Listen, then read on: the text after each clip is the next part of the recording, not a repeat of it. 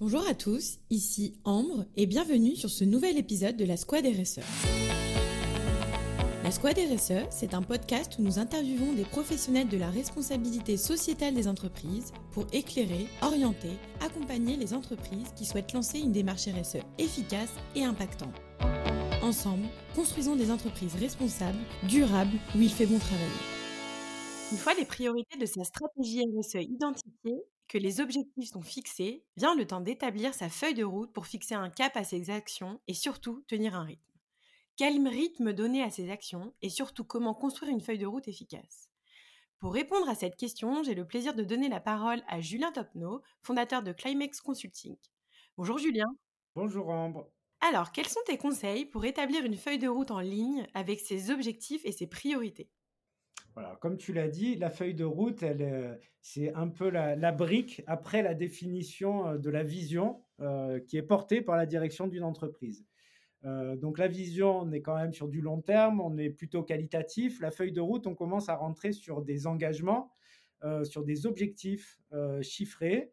Et, sur, et, encore une fois, la feuille de route, elle est intimement liée à l'état des lieux que vous avez fait au départ de vos enjeux, de votre maturité, euh, des risques, des opportunités, en fait, euh, des différents thèmes de la RSE.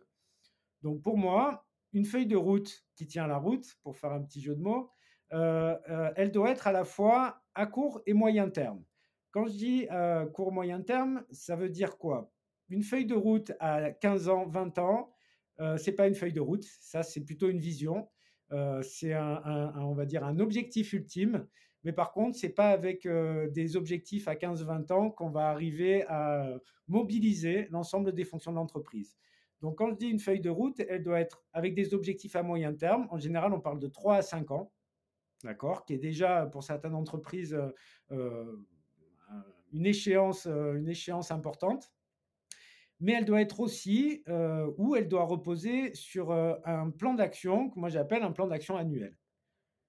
On est dans un, dans un monde où euh, euh, l'idée, c'est de faire maintenant, pas dans trois ans. En trois, cinq ans, il peut se passer tellement de choses. On l'a vu avec le Covid, ça a pu tout changer hein, sur le, paysage, euh, sur nos modes de, fonctionnement. Donc, donc un conseil que moi je pourrais donner à, nos auditeurs, c'est qu'il faut que vos objectifs soient à 3 à 5 ans. Il faut qu'ils fassent l'objet, en fait, qu'ils soient bien définis, bien sûr il faut, euh, c'est-à-dire qu'il soit clair, qu'il soit compréhensible par les gens, et il faut qu'il fasse l'objet d'un KPI, d'un indicateur de mesure euh, qui soit euh, établi, et là encore une fois, très clair, avec un périmètre bien défini. Mais une feuille de route à 3-5 ans sans un plan d'action annuel, ça ne peut pas marcher.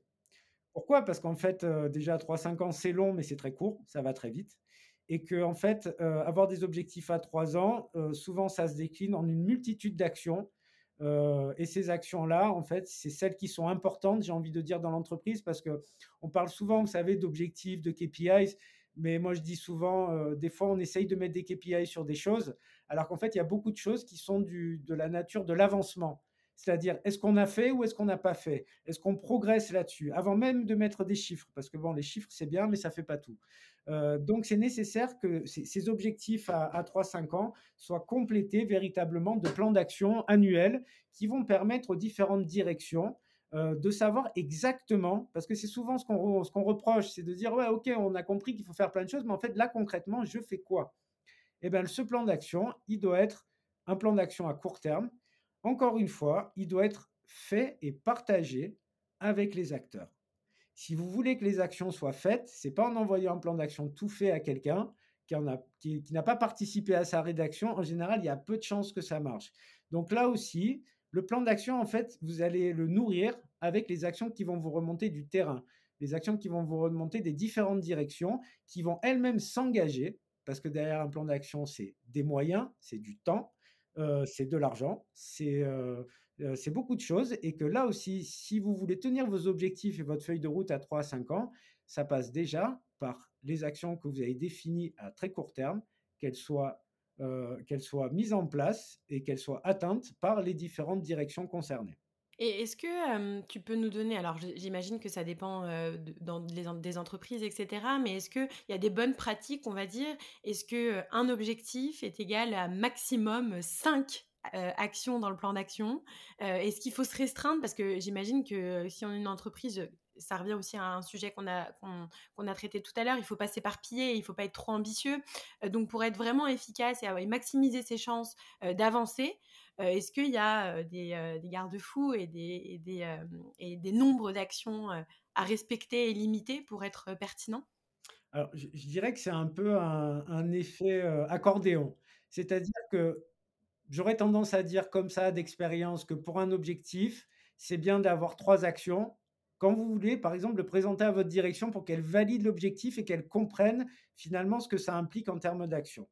Maintenant, quand vous allez voir après l'opérationnel, qui lui va avoir l'objectif, va avoir les trois grands axes, on va dire, d'action, finalement, lui, il va avoir des choses que vous, vous n'avez pas présenté à la direction parce que c'est inutile de les noyer sous l'information. Mais finalement, ce que vous allez demander, c'est de dire autour de cet objectif et de ces trois plans d'action, presque quel est toi ton plan d'action pour ta direction. Et là, vous allez voir que de trois axes, il va en sortir pour chacun trois autres au minimum. Donc, vous n'allez pas demander à quelqu'un de faire un plan d'action avec 50 lignes euh, sur Excel, etc.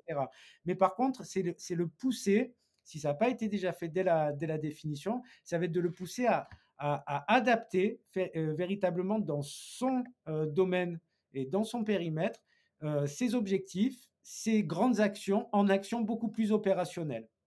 Et c'est ces actions beaucoup plus opérationnelles que vous allez suivre avec l'opérationnel, donc la personne opérationnelle, la personne en charge de l'action, de manière beaucoup plus fréquente. Alors que l'objectif ou les grands axes, vous allez le suivre de manière, allez, on va dire par exemple trimestrielle ou semestrielle, euh, euh, juste pour voir si est-ce que ça avance bien, etc. Alors que le plan d'action véritablement annuel et le plan d'action opérationnel, vous le suivez au mois quasiment. Mmh voilà, c'était ma question suivante. finalement, en termes de comitologie et de pilotage, quel est le bon rythme et quelles sont les bonnes pratiques? Parce qu'effectivement, parfois aussi dans un plan d'action, il y, a des actions et, qui, prennent du temps à, mettre en place. Ça peut pas se faire du jour au lendemain. Donc, si c'est trop, trop fréquemment, on va dire, piloté, ça peut créer des frustrations. donc, pour toi, voilà, quel est le bon rythme à tenir pour entre précipitation et quand même pilotage bah, Déjà, j'ai envie de dire, c'est quand même le rôle essentiel d'une direction RSE. C'est d'organiser et de faire remonter au bon moment le niveau d'information suffisant et pertinent aux personnes concernées.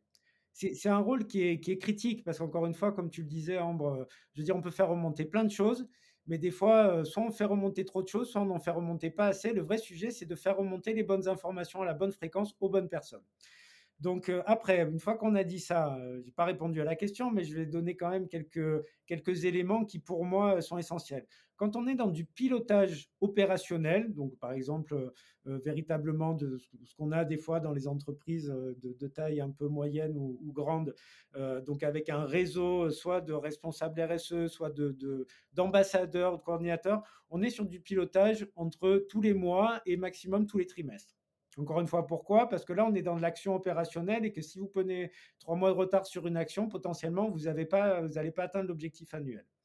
Quand on est à un niveau euh, de direction ou de, de codir, soit spécialisé RSE, soit en fait du codir de votre entreprise, euh, moi j'aurais tendance à recommander à ce que ce soit au moins deux fois par an. Voilà, parce que c'est comme l'école avec vos enfants. Si vous attendez la fin de l'année pour garder leur bulletin, c'est trop tard. Donc, ça veut dire qu'il faut qu'il y ait au moins un point intermédiaire. Et après, j'ai envie de dire, il y a, aussi une solution un peu hybride, c'est d'avoir euh, des moments dédiés et puis en fait de distiller euh, de temps en temps, notamment dans les CODIR ou dans les COMEX, euh, une fois par mois, une fois tous les deux mois, un des thèmes un des thèmes euh, qui sera encore une fois choisi par la direction, par la direction RSE, euh, pour faire un point peut-être un peu plus approfondi que simplement un grand tableau de bord avec plein de choses sur plein de sujets. Euh, et, ça, vous pouvez le faire, c'est quelque chose qui fonctionne quand même bien parce qu'en fait, ça permet, encore une fois, d'intégrer le sujet dans le flot continu et dans la gouvernance continue de l'entreprise. On reproche souvent, vous savez, quand vous arrivez avec votre casquette RSE, on va encore faire des comités, on va encore faire des organisations. Je crois qu'il en faut un certain moment. Mais là, encore une fois, moi, ce que je crois, c'est qu'en fait, la discussion, elle doit être portée dans les instances de gouvernance euh, classiques. Mmh. Oui, pas créer, pas démultiplier en fait les rendez-vous, mais les intégrer dans la routine finalement euh, des, sujets. Et ça se fait sur plein de sujets, donc ça doit se faire aussi sur la RSE. Ok, très clair. Eh ben, écoute, merci beaucoup euh, Julien pour toutes ces bonnes pratiques. Merci. Vous voilà désormais prêt à construire ou affiner une feuille de route à la fois ambitieuse et réaliste. Nous espérons que cet épisode vous a plu. Si c'est le cas, n'hésitez pas à le partager, mais également à lui attribuer une note 5 étoiles sur votre plateforme d'écoute et pourquoi pas à commenter. Pour aller plus loin sur les sujets concernant le pilotage et le reporting, rendez-vous sur la capsule numéro 3 qui sera dédiée au sujet. Le dernier épisode de cette capsule dédiée au démarrage d'une démarche RSE se clôture. Pour rappel, les précédents épisodes de cette capsule. Le premier épisode, intitulé Quels sont les contours d'une stratégie RSE dans lequel Julien Topneau, fondateur de Climax Consulting, vous donnera les quatre grandes étapes d'une démarche RSE cadrée. Le deuxième épisode, l'état des lieux des actions déjà menées, aux côtés d'Anne-Laure Danotake, directrice marketing, communication et RSE du groupe Maeva, qui vous donnera les clés pour récolter l'ensemble des initiatives déjà mises en place pour ainsi capitaliser sur l'existant. Et le troisième épisode, pour vous accompagner à fixer les objectifs et les priorités de votre stratégie avec Julien. Bonne écoute La Squad RSE, le podcast des restats sociétal et environnemental.